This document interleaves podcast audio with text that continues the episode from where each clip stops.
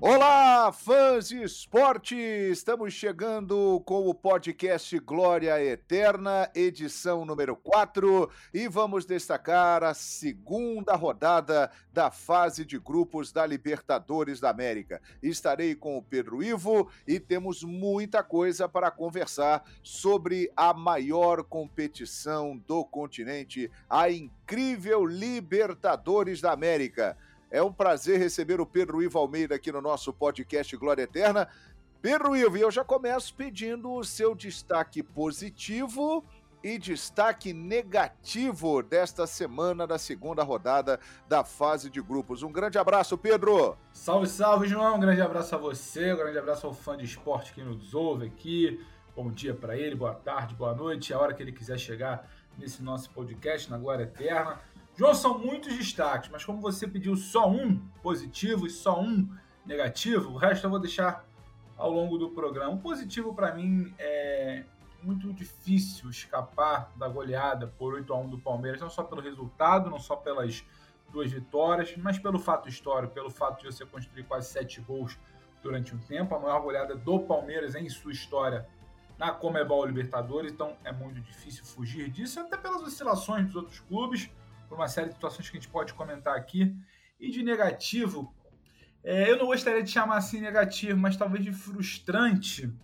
Infelizmente, o nosso querido Fortaleza, né? Campeão da Copa do Nordeste, trabalho muito bom do Voivoda, mas amargando a sua segunda derrota. Difícil transformar em algo somente negativo, porque pegar o River em casa, jogar contra o River, um monumental, poderoso River, chegando cada vez mais forte para essa edição da Comebol Libertadores. É uma missão das mais árduas, mas duas derrotas, não conseguiu somar pontos, ficou um gostinho amargo, ainda se adaptando a esse ambiente de Comebol Libertadores, que como você nos ensina, né, João, ela é traiçoeira, então acho que talvez fique esse destaque amargo, negativo não, mas amargo, que pode talvez encaminhar. temos quatro rodadas pela frente nessa fase de grupos, que o Fortaleza ache algo doce, algo saboroso para uma tentativa de recuperação, João.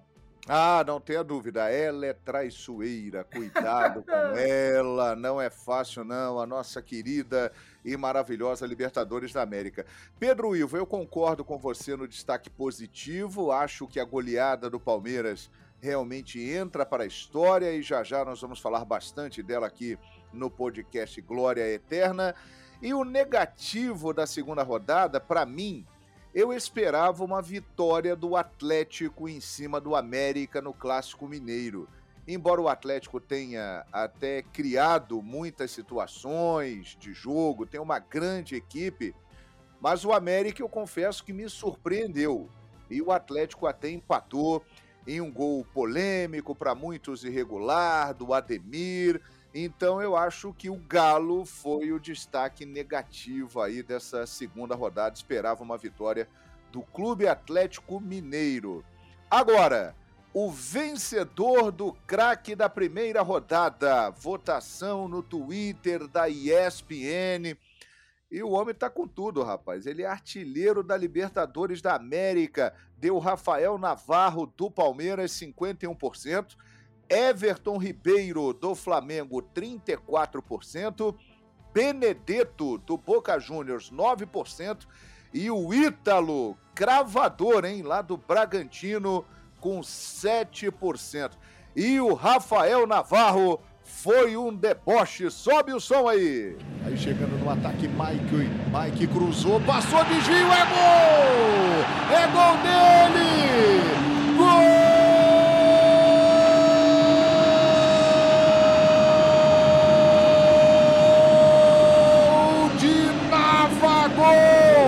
Navarro. Um, dois, três, quatro gols. Se consagra Navagol, Rafael Navarro. Surgiu o Alviverde imponente. Seis gols na Libertadores da América. Rafael Navarro, um caso à parte nessa rodada. Ele simplesmente é o artilheiro da Libertadores da América, Pedro Ivo. É curioso, né, João? Curioso porque fica uma sensação naquela primeira rodada que o Rafael Navarro simplesmente aproveitou que já tinha quase que uma galinha morta ali do outro lado, jogo resolvido, time muito fraco, Palmeiras com a vitória encaminhada.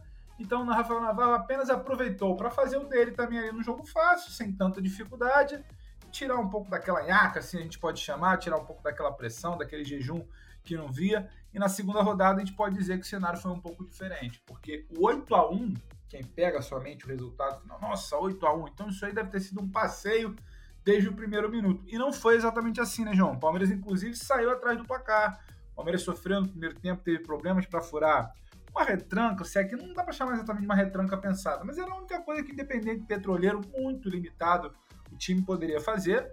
Se fechou, Palmeiras com uma formação completamente diferente, não tinha o seu meio campo habitual, então sofreu no primeiro tempo, sai no primeiro tempo com um empate, e os gols do Navarro, do artilheiro Navarro, que não foram poucos, né? Dessa vez, eles saem num contexto diferente da primeira rodada. O Navarro, ele abre caminho. O Navarro faz o segundo gol quando o jogo está travado, quando o jogo ainda está 1 a 1 Navarro faz outros três gols. O Navarro é quem abre caminho para essa goleada. Então, essa goleada ela tem o um selo dele sim. Não fosse talvez ali, obviamente, todo o trabalho do time, mas o papel do Navarro, a posição do Navarro, o oportunismo do Navarro, o Palmeiras tivesse um pouco mais de dificuldade para construir. Então, o que me chama a atenção é isso. E acho que é uma notícia muito importante, muito positiva para essa sequência de trabalho do Palmeiras. Palmeiras, você lembra, né, João? Desde dezembro, ali a eleição da presidente Leila, batendo cabeça, quer um 9, não quer um 9, tinha um camisa 9 mundial, não tinha. Começa o Campeonato Paulista, todo aquele debate, as oportunidades que surgem não são aproveitadas, falta um camisa 9, o Palmeiras parece que começa a jogar com a bola, então precisava ter alguém de uma melhor finalização. Não é que o Rafael Navarro seja o melhor camisa 9 do continente não é, ainda não é. Pode vir a ser algum dia, quem sabe. Agora, ele começa a resolver muitas situações para o Palmeiras. E acho que é uma grande, acho que é uma grande notícia. Você tem um Rony que por ali, podemos dizer que quebrou um galho, quebrou um galho muito bem, foi artilheiro de Libertadores, maior artilheiro do Palmeiras em Libertadores, na lista dos maiores. E você começa a ter uma outra solução, um plano B.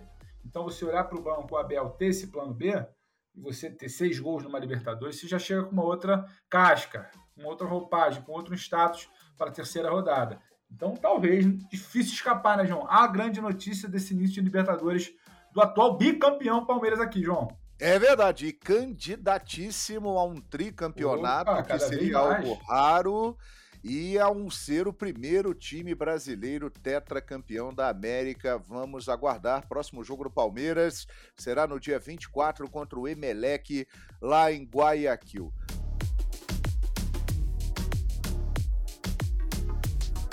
Agora, a maior goleada do Palmeiras na Libertadores era um 7 a 0 sobre o Nacional em 1995. Maiores goleadas de brasileiros na Libertadores: Santos 9 a 1 no Cerro Portenho em 1962 e Santos 8 Bolívar 0 em 2012. Ou seja, esta goleada do Palmeiras diante do Independiente Petroleiro 8 a 1 entrou para a história. E o Amaral, rapaz, volante. Que figuraça, hein, Pedro Ivo? Ah, esse é figuraça, esse sabe das coisas, esse jogou muita bola, esse ganhou muita coisa. Esse é bom de ouvir, esse é bom de resenha, hein, João? Sem dúvida. E o Amaral, que jogou em grandes equipes, entre elas o Palmeiras, ele estava em campo em 1995 e lembra de outras goleadas do Verdão na competição. Venceu de oito, podia ter sido até mais, né?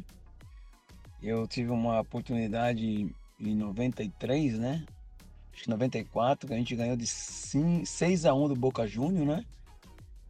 E estive também naquela naquele jogo lá de 5 a 0 que a gente perdeu pro Grêmio e acabamos fazendo 5 a 1 aonde eu fiz um gol, né?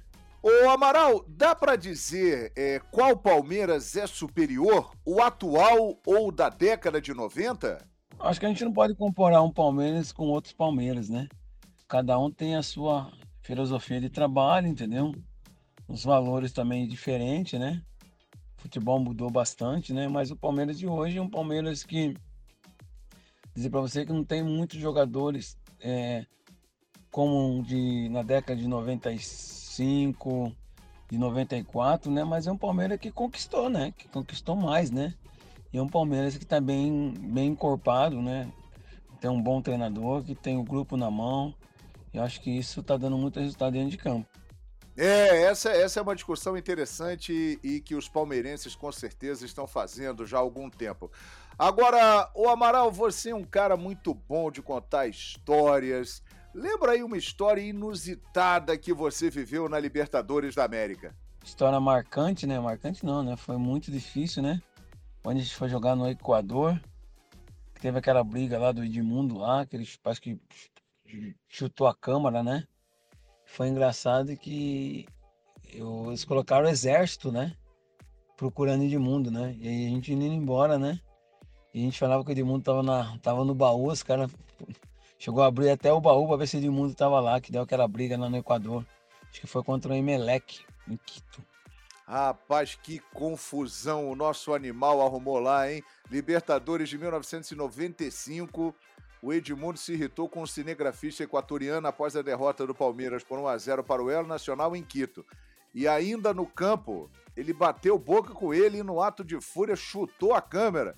O caso foi parar na polícia, o jogador chegou a ter a prisão decretada mas acabou sendo aí liberado dias depois. Que confusão lá realmente marcou e até hoje repercute, muita gente lembra dessa situação do Edmundo. Valeu, Amaral, muito obrigado por ter participado com a gente. E agora, Pedro Ivo Almeida, nós vamos trazer outro monstro daquele timaço do Palmeiras dos anos 1990.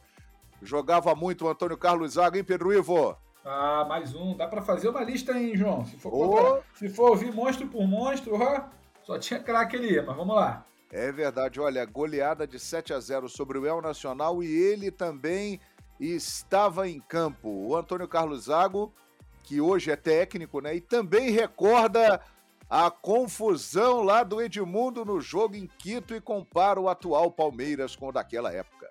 Sim, é, me lembro, me lembro mais ainda do, do, do, jogo de ida, né? Que foi quando o Edmundo, se eu não me engano, quebrou a, a filmadora de uma televisão equatoriana. Ele tinha sido expulso, acho que foi nesse jogo. E aí, saindo do campo, os caras quiseram fazer uma entrevista com ele. Ele deu um murro na filmadora, pisou em cima e acabou ficando, não, não digo preso, mas acabou ficando uma semana a mais no Equador naquela, naquela oportunidade. E no Parque Antártica foi um, um passeio mesmo, né? Nós tínhamos uma, uma, um puta time, né? É, assim, é, é, difícil você comparar é, épocas, né? Mas, assim, se você pegar daquele time do Palmeiras de 94, praticamente nós tínhamos é, oito, nove jogadores na seleção brasileira. Então, individualmente, eu acredito que é, a equipe era era, era, éramos é, melhores do que talvez do que, do que hoje. Né? Tínhamos grandes jogadores. É, hoje também tem, mas assim nós tínhamos jogadores que faziam a diferença na época, né? É difícil essa questão de quem era melhor, mas é, eu acho que o time de 94 era tinha jogadores com mais qualidade.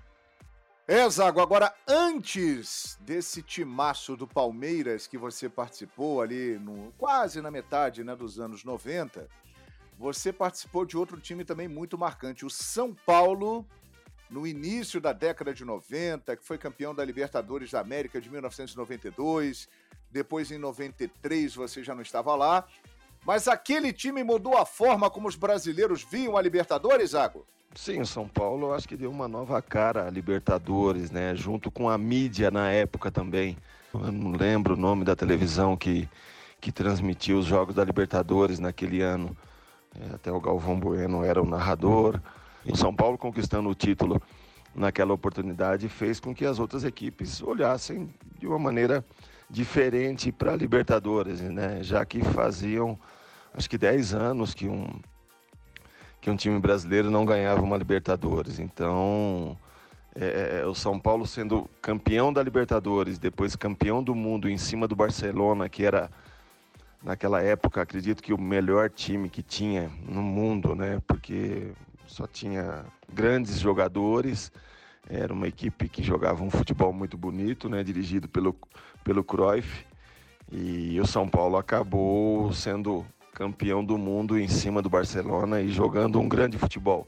Então acredito que isso aí despertou o interesse de todas as equipes do futebol brasileiro em tentar uma vaga, em tentar jogar uma, uma Libertadores. É, e era a Rede OM, que tinha o Galvão Bueno como narrador na época, que realmente transmitiu essa campanha aí do São Paulo. São Paulo que, inclusive, é, teve embates com o Palmeiras naquela década de 90, né? E impediu que o Palmeiras conquistasse a Libertadores da América com aquele timaço que o Antônio Carlos também participou. Agora, Zago, é, você é, participou da ascensão de dois times que estão na Libertadores da América. Você subiu com o Fortaleza da Série B para a, da Série C para a Série B e com o Bragantino da Série B para a primeira divisão. E agora os dois estão aí na Libertadores, Água. Acredito que são exemplos, sim, a serem seguidos, mas assim, é, é, duas equipes é, conduzidas de uma maneira diferente, né? O Red Bull, o Red Bull, o Bragantino com uma multinacional por trás, que é a Red Bull, comprando é, jogadores a hora que bem entende, sempre procurando os melhores jovens que, que, que, que, que estão aparecendo aí no, no, no, Brasil e na América do Sul. E do Fortaleza é um projeto de, de, de, de, de cinco anos, né? É, começou com, com o Girão lá na, na, na Série C, quando nós subimos para a Série B. Depois continuou com o Marcelo Paz conduzindo de uma maneira muito profissional, né, administrando de uma maneira muito profissional, contratando jogadores é, pontuais para, para a equipe, é, principalmente na Série B no ano seguinte, quando o Rogério assumiu, é, e depois, né, devagar, subindo e, e, se mantendo na Série A né, em 2020 e 2021 chegando a, a a Libertadores. Então são exemplos sim a serem seguidos.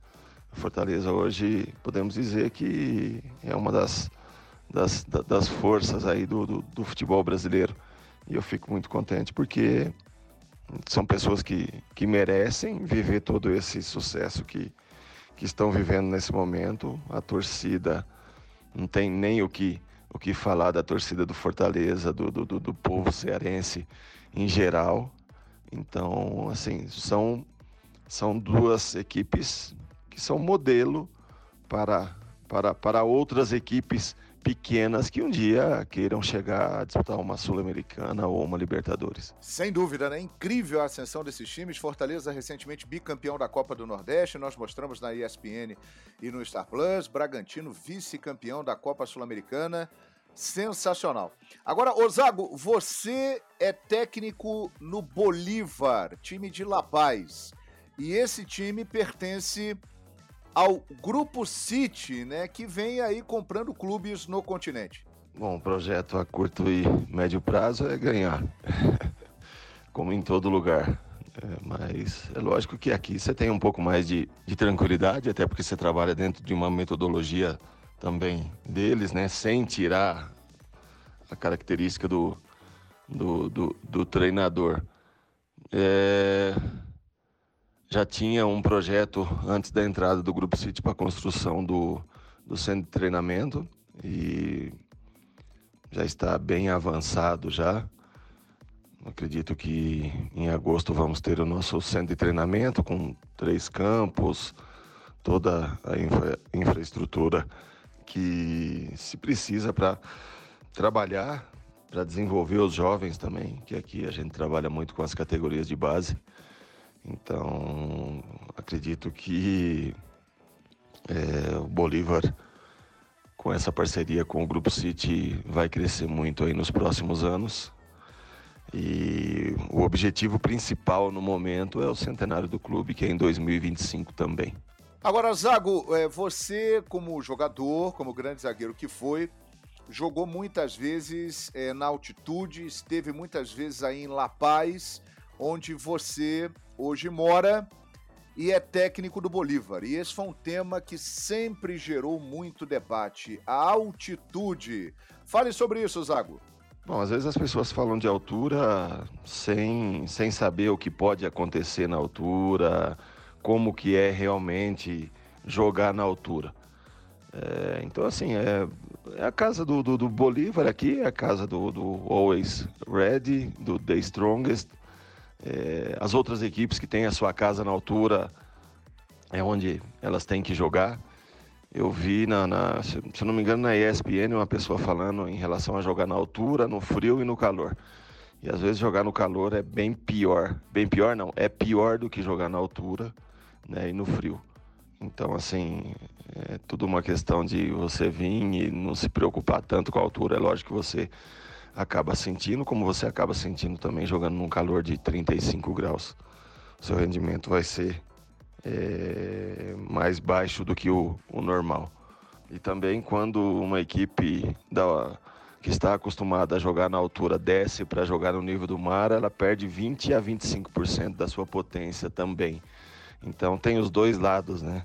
Eu não sabia até chegar aqui em La Paz e até ouvir essa pessoa aí é, é, é, comentando esses dias atrás, que é um especialista aí praticamente de altura, de tudo. Essa discussão talvez vai ter sempre, mas é onde essas equipes têm que jogar. É verdade, não tem jeito, né? Antônio Carlos Zago, grande zagueiro, né? Atualmente treinador do Bolívar. Entrevista interessante, hein, Pedro Ivo? É muito interessante, porque traz uma visão de quem está vivendo, né? Quem está vivendo isso agora, quem está vivendo um projeto interessante agora, quem viveu a Libertadores lá atrás. É curioso que me chama a atenção, João, é quando ele fala que a gente tinha uma outra relação com a Libertadores, né? Parece que refresca muito a memória. Aquele São Paulo, bicampeão da Libertadores, bicampeão mundial. De fato, o São Paulo, na época, o Tele tinha até uma dúvida em qual torneio ele tinha que priorizar, como que o São Paulo tinha que entrar, aquela coisa de temporada, onde vai escalar o time principal, onde vai escalar o time titular, qual. E a diretoria pediu, a diretoria solicitou, a diretoria tentou demonstrar para o Tele qual seria a importância de ser um caminho mais fácil de ser o dono do mundo, de conquistar o mundo, de aquilo ali poderia ser bom para São Paulo, aquilo ali poderia mudar a imagem de São Paulo. Foi o que aconteceu. Um time maravilhoso, técnico maravilhoso, um trabalho muito bom. São Paulo conquista duas vezes a Libertadores, conquista duas vezes o mundo e muda de fato de patamar, muda sua imagem mundialmente falando. É interessante. Quando ele fala agora de altitude, tem hora que a gente precisa ouvir mais do que falar, né, João? De fato, são situações que só quem vive, essa situação que ele traz do calor é muito interessante, né? Dependendo, nós que somos do Rio de Janeiro, eu, você, carioca, tem dia também que você jogar 3, 4 horas da tarde, em janeiro, fevereiro, também não é fácil, não. Não chega a ser é. humana a condição, é. exatamente, desumano. É. Então, muito interessante quando ele cita a situação do Palmeiras, ouvindo também o papo do Amaral antes. Você me permite só discordar um pouquinho, João? Eu acho esse time hoje mais sólido, mais preparado, mais vencedor do que aquele brilhante time da década de 90 do Palmeiras. Eu acho que as qualidades individuais daquele time lá da década de 90, acho que não dá nem para a gente colocar no mesmo debate. Agora, enquanto equipe, enquanto time dentro de campo, enquanto formação preparada para vencer, se acostumar a vencer, uma equipe madura, sólida, eu prefiro esse Palmeiras de agora, João, sabia? Não sei você. Ah, eu prefiro o daquela época dos anos 90. Mas. Entendo, entendo. Mas eu concordo com você quando diz que no coletivo esse time do Palmeiras é mais forte e, e já podemos dizer que é mais marcante do que aquele dos anos 90, porque afinal de contas não é toda hora que um time ganha duas Libertadores seguidas e no meio disso tudo teve uma Copa do Brasil e acabou Exato. de conquistar o Campeonato Paulista, ganhou a Recopa Sul-Americana e ainda tem muita história por fazer. Então é uma equipe realmente marcante, uma das maiores e está se tornando aí talvez a maior da história da Sociedade Esportiva Palmeiras. A gente agradece muito a presença do Antônio Carlos Zago, do Amaral, nossos convidados aqui no podcast Glória Eterna. Mas agora vamos trazer um outro grande convidado, mas que é da casa. Carlos Eugênio Simon, o nosso comentarista de arbitragem. Grande Simon. O que o Simon tem de história para contar, olha, não é pouca coisa não. O Simon apitou três Copas do Mundo, 2002, 2006 e 2010, e 14 Libertadores da América. E o Simon relembra agora a primeira vez que ele apitou um jogo dela, a traiçoeira Libertadores. Fala, Simão! Olá, meu amigo João Guilherme de tantas jornadas. Hoje vamos bater um papo aqui. Eu vou contar a história de como comecei minha carreira como árbitro internacional. em 1997 eu fui, eu comecei a arbitrar jogos da FIFA na Copa Libertadores da América. A minha estreia foi no estádio Defensores del Chaco. E tem esse nome né, justamente pela guerra do Paraguai contra a Bolívia. E o jogo que eu estava designado para arbitrar era justamente paraguaios contra bolivianos, ou seja, Bolívar contra o Guarani do Paraguai. Esse jogo eu estava acompanhado do grande amigo Cláudio Vinícius Cerdeira e Jorge Paulo de Oliveira Gomes, outro assistente que inclusive esteve comigo na Copa do Mundo de 2002 no Japão e na Coreia. O quarto árbitro, Carlos Amarilha. Ele mesmo, hoje tão lembrado pelos corintianos, mas boa gente, boa praça, e aí nos recepcionou lá no, no aeroporto, fomos ao hotel e tinha aquela toda aquela expectativa. A Copa Libertadores ela tem aquela magia, são várias peculiaridades para vencer e para arbitrar uma Copa Libertadores é muito difícil.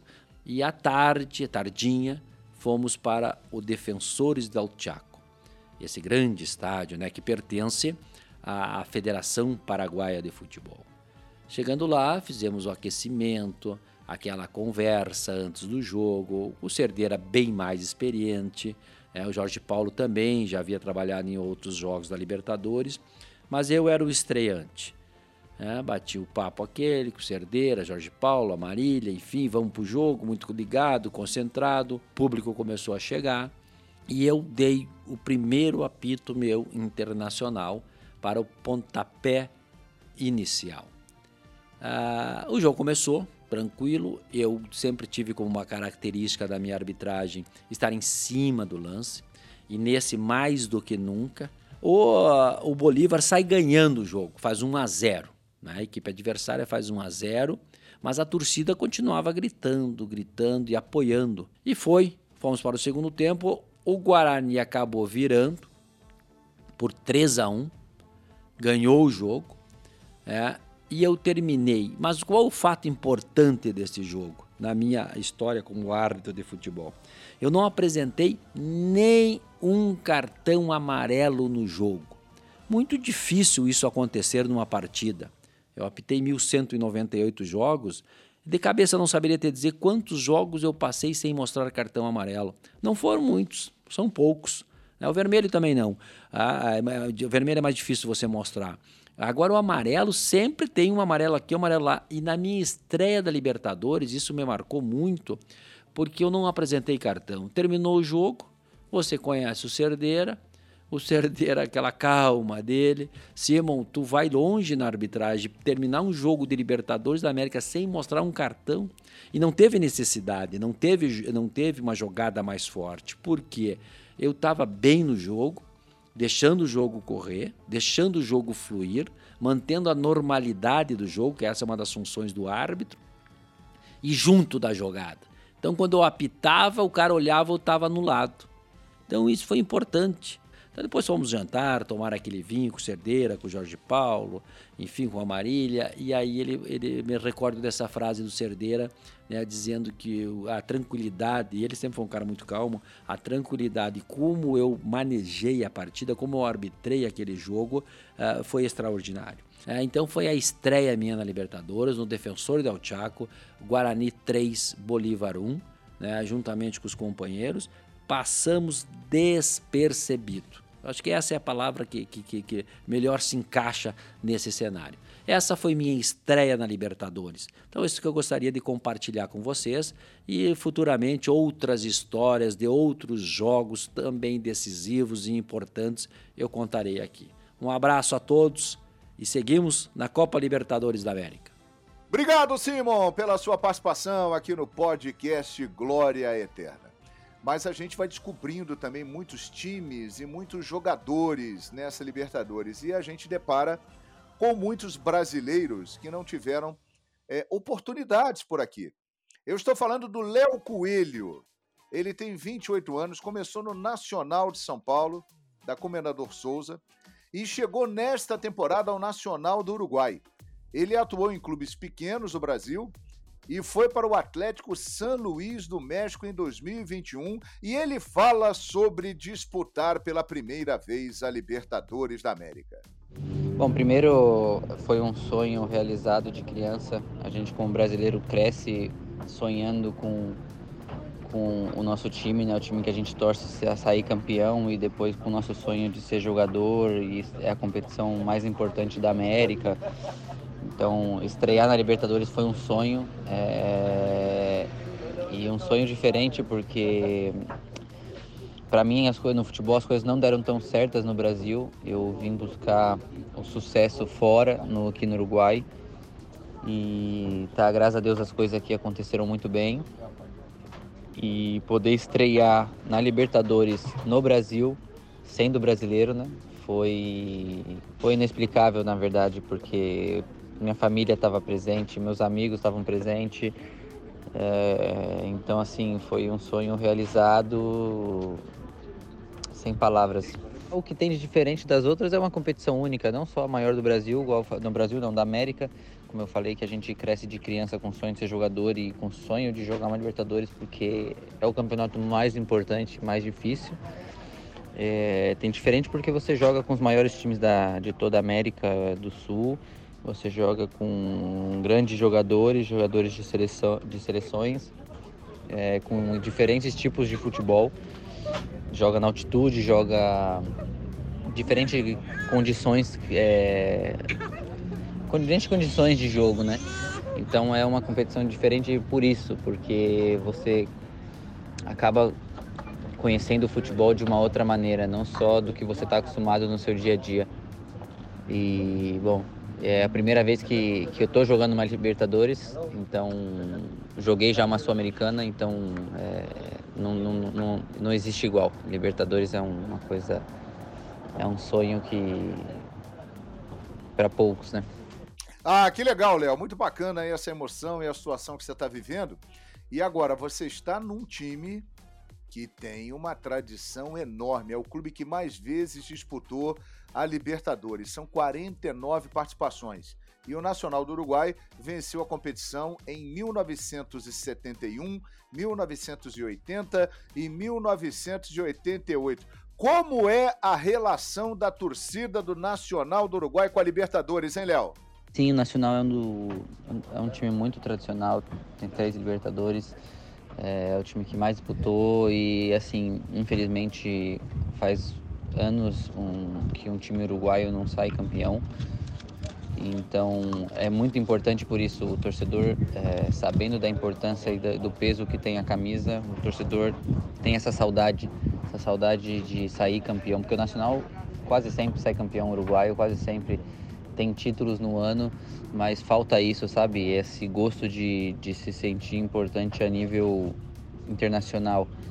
Então é uma cobrança é, não, não, não chego a dizer pesada, mas uma, uma cobrança que a gente tem quando a gente chega no clube de saber que é o objetivo do clube, é uma boa campanha e principalmente um título de uma, de uma Libertadores, uma Sul-Americana, que seja, mas que o clube é um clube muito pesado e quer se sentir pesado internacionalmente. Então é uma cobrança que a gente tem, sente, sabe da importância para o torcedor e para a instituição. Gigante, o Nacional do Uruguai. Agora, Léo, fala pra gente como é essa experiência de um brasileiro defender um grande clube uruguaio? É, somos poucos brasileiros atuando no Uruguai. Eu acabei indo para o México também. Somos poucos brasileiros atuando no México, mas assim é, foi um país que me fez muito bem, que me abriu as portas e Estou muito feliz aqui. E a diferença que eu vejo do futebol brasileiro para o futebol uruguaio, principalmente, é a estrutura. O futebol brasileiro tem muito mais estrutura do que o futebol uruguaio. É um país muito maior. E eu acho que a principal diferença é essa: a qualidade dos jogadores brasileiros e do campeonato brasileiro em si é, é muito maior, do, mais forte do que aqui, porque o Brasil tem, por ter mais estrutura, consegue segurar mais jogadores É, aqui no Uruguai não. Começa a despontar um jogador, o jogador já, já vai para fora, já vai ganhar dinheiro fora, porque por não ter muito investimento aqui, não ter muito dinheiro aqui, os jogadores ou vão para Europa, ou vão para México, ou vão para, não sei, Paraguai, Peru, Bolívia, para algum time que tenha que pague um pouco mais, por mais que não seja para um, um grande campeonato, vão pelo, pela parte financeira, entendeu? Legal, muito boa sorte, Léo Coelho, zagueiro que joga num gigante que está hibernando há muito tempo, hein, Pedro Ivo? O Nacional do Uruguai. Curioso, né? Curioso, João, curioso essa relação que a gente tem às vezes muito de longe, porque quantas vezes a gente já não viu, né, que o peso que se dá a Libertadores aqui é diferente do peso que se dá fora do país, no continente, mas não. Todo mundo, todo mundo de olho na glória eterna, todo mundo sabe o quão traiçoeira é, todo mundo sabe o quão importante é você extrapolar um pouco aquela fronteira nacional de conquista, você ser relevante no continente também. E fico mais ainda com essa fala final dele, João. Como a estrutura do futebol uruguaio ainda é bem abaixo, por ser um país menor, talvez por uma economia que gire menos dinheiro, e você perde muitos jogadores logo de cara. Se aqui a gente já sofre com isso, já se tem uma impressão, seja na Argentina, seja no Uruguai, qualquer outro país, que nós somos a grande economia da América do Sul. E a gente não consegue segurar os principais talentos. Né? A gente sofre com isso também. Imagina no futebol uruguai. Interessantíssimo essa, essa percepção, essa ótica de quem vive um gigante. Eu te pergunto, Jean, ô João, um gigante desse, pouca estrutura, pouca estrutura, perde muitos jogadores, não é a principal economia, conseguiu ser um gigante. Os times daqui, melhores estruturados há um tempo lá atrás, não, olhassem com a Libertadores ali antes da década de 90, talvez com um pouco de desdém, se estruturassem, se trabalhassem melhor, não poderiam ser ainda maiores no continente, ou não poderia. poderia. Quantos e quantos clubes gigantes a gente vê com um título só de Libertadores, com dois títulos, ou sonhando com um título inédito? Então, assim, essa relação eu acho que os outros países, sabe, tiveram um pouco antes, de olhar com um pouco mais de carinho. Talvez opte por outra cultura, uma outra situação. Há muito título nacional, você tem um campeonato onde basicamente menos times disputam ali, você tem nacional, você tem o Penharol, então muitos títulos nacionais. Talvez uma relação como temos aqui com os estaduais, né, para ele já é frequente, então o grande sonho sempre foi Libertadores há muito tempo. Eu acho que esse grande sonho para o futebol brasileiro, ele versa mais ali da década de 90, meio da década de 90 para cá. Então, lá para trás, a gente tinha poucos campeões. A gente tinha um Santos ali na década de 60, Cruzeiro na década de 70, Flamengo no início ali da década de 80. Acho que esses times paraguaios, uruguaios, outros times argentinos, largaram um pouco na frente e priorizar, de entender o tamanho, a relevância.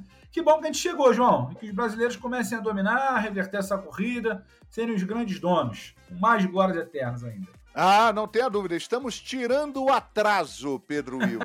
A Argentina, é, a Argentina tem 25 títulos e o Brasil está chegando. Já Exato. temos 21 e olha a chance do 22 aparecer é muito grande. Mas eu aproveito a oportunidade para destacar um time que pode atrapalhar os planos brasileiros nessa ah, é, Libertadores da América. É, Cuidado com ele, hein? Qual? Qual? E é tradicional, é gigante.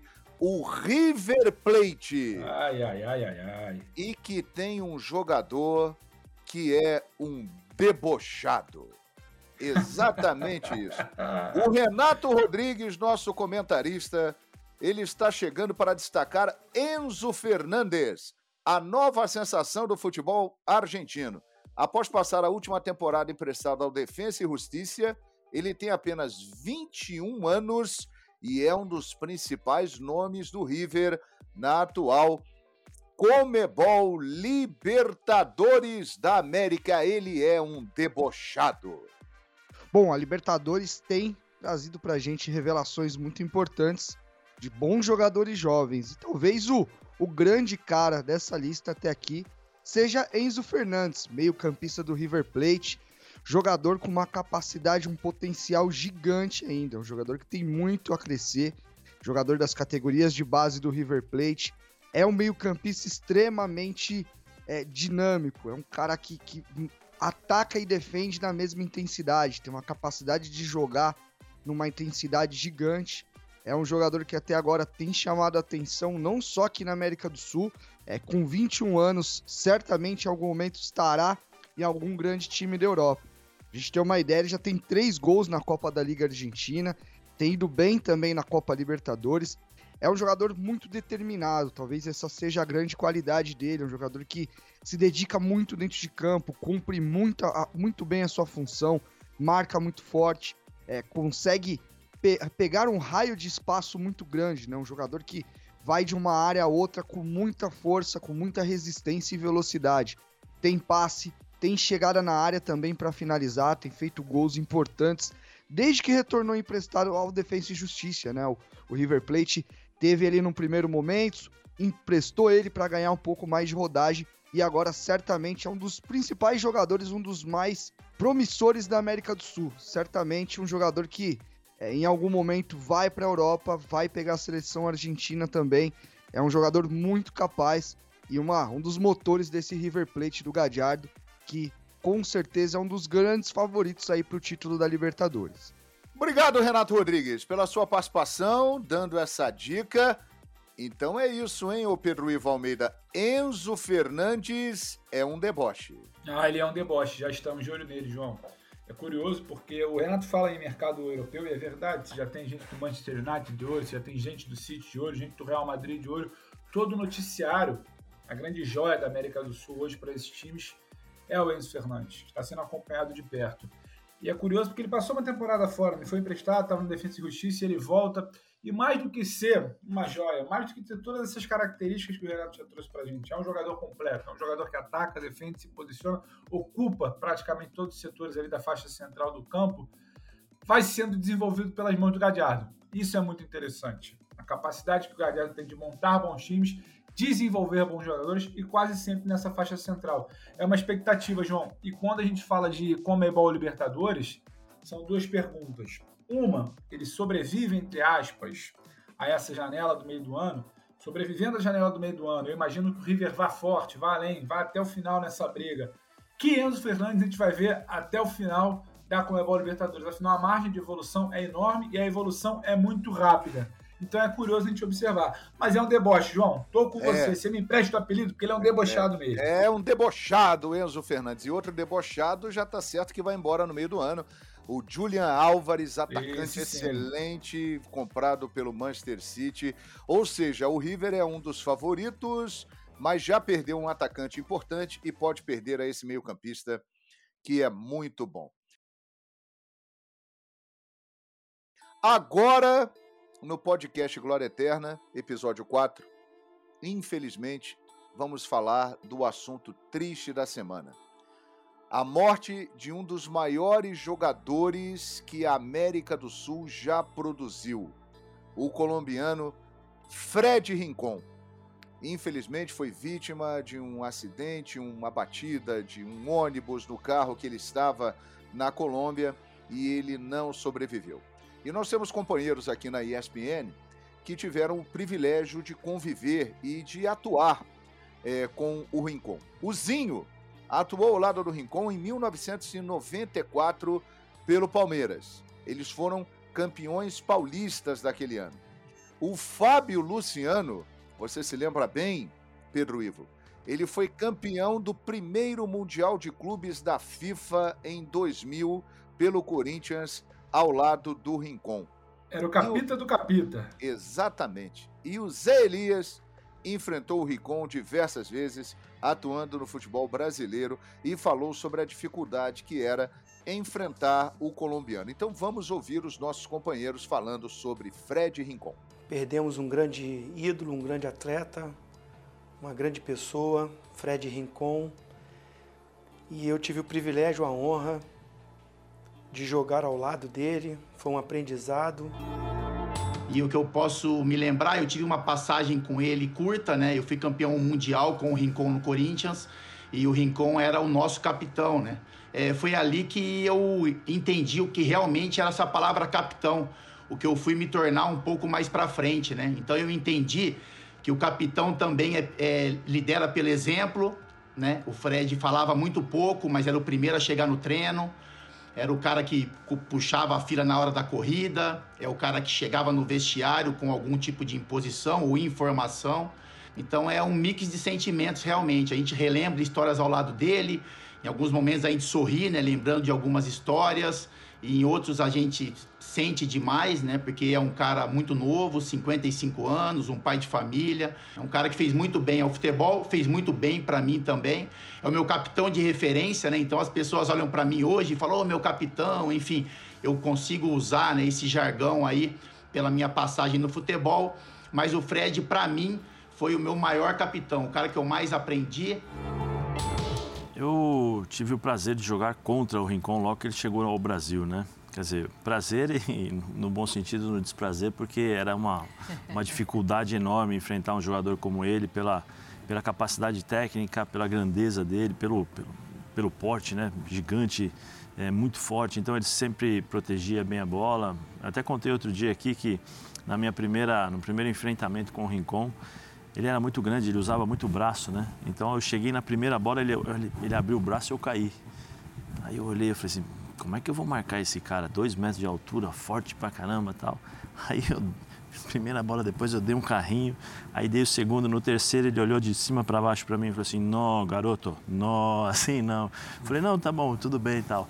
E aí a gente conversava durante o jogo, numa boa tal. E depois eu vim encontrá-lo, e encontrei muito com ele aqui na Copa do Mundo de 2014, onde nós trabalhamos juntos. É, posso dizer assim, um, um dos sujeitos mais sensacionais que eu conheci, em termos de simplicidade, honestidade, honestidade e hombridade. É um cara fantástico, fantástico. Eu acho que todos aqueles que conviveram com ele é, têm alguma coisa do Rincon no, cora no, coração, algum ensinamento ele deixou. Eu acho que isso é o mais importante. Né? Então tem que deixar os sentimentos aos, aos familiares, mas dizer que ele não, assim, fisicamente ele se foi. Mas a, as memórias, é, com certeza, elas irão durar para sempre. E fica as lembranças, né? Eu de um cara alegre, de um cara feliz, de um líder dentro do grupo, de um grande jogador e um grande amigo. Descanse em paz, Fred Rincon. Pois é, Pedro Ivo Almeida, esses depoimentos dos nossos comentaristas, nossos amigos, Zinho, Fábio Luciano, Zé Elias, eles retratam muito bem, eles conseguiram passar em palavras o que representa e representou Fred Rincon, né? Exato. O Zé cita o exemplo, aquela chamada, o cara mais firme ali. O Capita, nosso Fábio Luciano, nosso Capita, diz que foi o referência dele, né? era o Capita que espelhou o nosso Capita, todo respeito do Zinho. O Rincon, João, você sabe, João? Rincon, eu que fui jovem ali na década de 90 e consumia futebol, ele era aquele primeiro cara que não jogava no meu time, que eu parava para ler e falava, meu irmão, esse cara grandão, como joga bola, João? Porque era uma, era uma coisa impressionante. Hoje, hoje a gente se acostumou a ver meio-campistas, talvez ali na função de volante, altos, fortes e muito técnicos, muito técnicos, jogando um futebol cada vez mais moderno. Na década de 90 não era comum, João, e você vai relembrar. Você já narrava jogo nessa época. Ah, já narrei muito jogo do Rincon, muito obrigado, então, Pedro. Na década de 90, João, você tem um jogador com a força física do Rincão, com a altura dele. Rincão, se eu não, me engano, batia ali quase 1,90m, ele tinha 1,88m, se eu não me engano. A altura do Rincão, aquelas pernas grandes, a força física. Você olhava, ou era aquele centroavante, né? Camisa nova, forte, caneleiro, que empurrava a bola para dentro, ou era aquele zagueiro lá atrás que ia dar aquela pancada, ia distribuir butinada. Se olhava para o era algo completamente diferente. O Rincon tinha finalização, fosse um chute fora da área, fosse uma cabeçada. O Rincon tinha a imposição física de uma marcação. O Rincon tinha muita técnica, muita técnica. Não por acaso ele começa como um camisa 10, até quando ele chega ao Brasil no Palmeiras. Depois ele é recuado ali pelo Lucha, no Corinthians e é dos primeiros daqueles volantes modernos que a gente fala, né? Que não é só um volante continudo, um volante que sabe sair jogando, que olha o jogo de frente, que não apenas destrói, mas constrói também muito bem, constrói muito, um volante construtor. Então, é quase que uma mudança de chave ali a partir do Rincon, aquele meio-campo. Quem não lembra, né? Vampeta, Rincon, Marcelinho, Ricardinho, no Corinthians, campeão brasileiro, bicampeão para, brasileiro. Para muitos, o melhor meio-campo do Corinthians, no melhor time do Corinthians até hoje, hein? Eu tô, eu tô nessa lista aí, João. Aquele Corinthians 98, 99, 2000 era um deboche, como diria um narrador amigo nosso, sabe? Era um ah, deboche. Então, assim, muito, esse muito. Rincon me chamava muita atenção, saltava os olhos como aquele cara diferente, com a bola no pé, sem a bola, marcando, chegando para bater de fora, chegando para finalizar de cabeça. Era um jogador distinto, chamava muita atenção. Uma geração maravilhosa colombiana. Quem não torceu para a seleção da Colômbia em algum momento naquelas Copas de 90, 94, 98, queria ver um sucesso melhor, porque era um grupo que jogava muita bola. e o Rincon marca bastante. Todos os depoimentos de fora de campo também trazem um cara muito bacana. Eu tinha uma convivência muito pequena, muito curta com o Rincon na Copa de 14, ele pela ESPN também. A gente rodando, cobrindo a Copa, circulando por esse Brasil. Sempre muito discreto, mas sempre aquele deboche fino, aquele cara, sabe? Gente boa, boa praça, com um sorriso no rosto, sempre atendendo a todos muito bem. O que fica é isso, João. Infelizmente, muito jovem, muito cedo, mas de muitas boas memórias para a gente citar aqui por anos e anos. Sem dúvida, marcou época, um grande jogador, um grande líder, que descanse em paz, Fred Rincon. Estamos juntos aqui no podcast Glória Eterna, episódio 4, e a gente adora falar dela a maior competição do continente. Ela é diferente, ela é especial. A glória eterna, a busca pela Libertadores da América.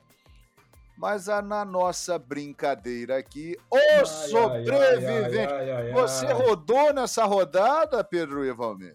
Ah, João, foi isso. Você falou, você falou da sua decepção lá no início do programa, desse é... destaque negativo do Atlético. Pois eu não é. quis citar o Atlético para não levar pro coração, porque o Atlético me derrubou, hein, João? Exato. O Atlético me derrubou. Pois é, rapaz. Sobrevivem no quadro, na nossa brincadeira. Este amigo de vocês, João Guilherme, eu apostei no Palmeiras, que venceu o Independiente Petroleiro. O Nivaldo Prieto apostou no Boca Juniors, que venceu o Always Ready. E o Oswaldo Pascoal apostou no River Plate, que venceu Fortaleza. Então eu, o Prieto e o Pascoal continuamos nessa. O Pedro Ivo apostou no Atlético Mineiro, não sobreviveu e já tinham é, morrido no nosso quadro, brincando, claro, Paulo Andrade, Zinho, Paulo Calçade e também o Zé Elias. Pedro Ivo, foi um enorme prazer estar com você nesse podcast e a gente falar desse assunto que a gente gosta tanto, dela que nos atrai, que nos encanta, que nos envolve. Afinal de contas, a Libertadores é a busca pela glória eterna e é maravilhosa, Pedro Ivo. Prazer estar contigo, hein?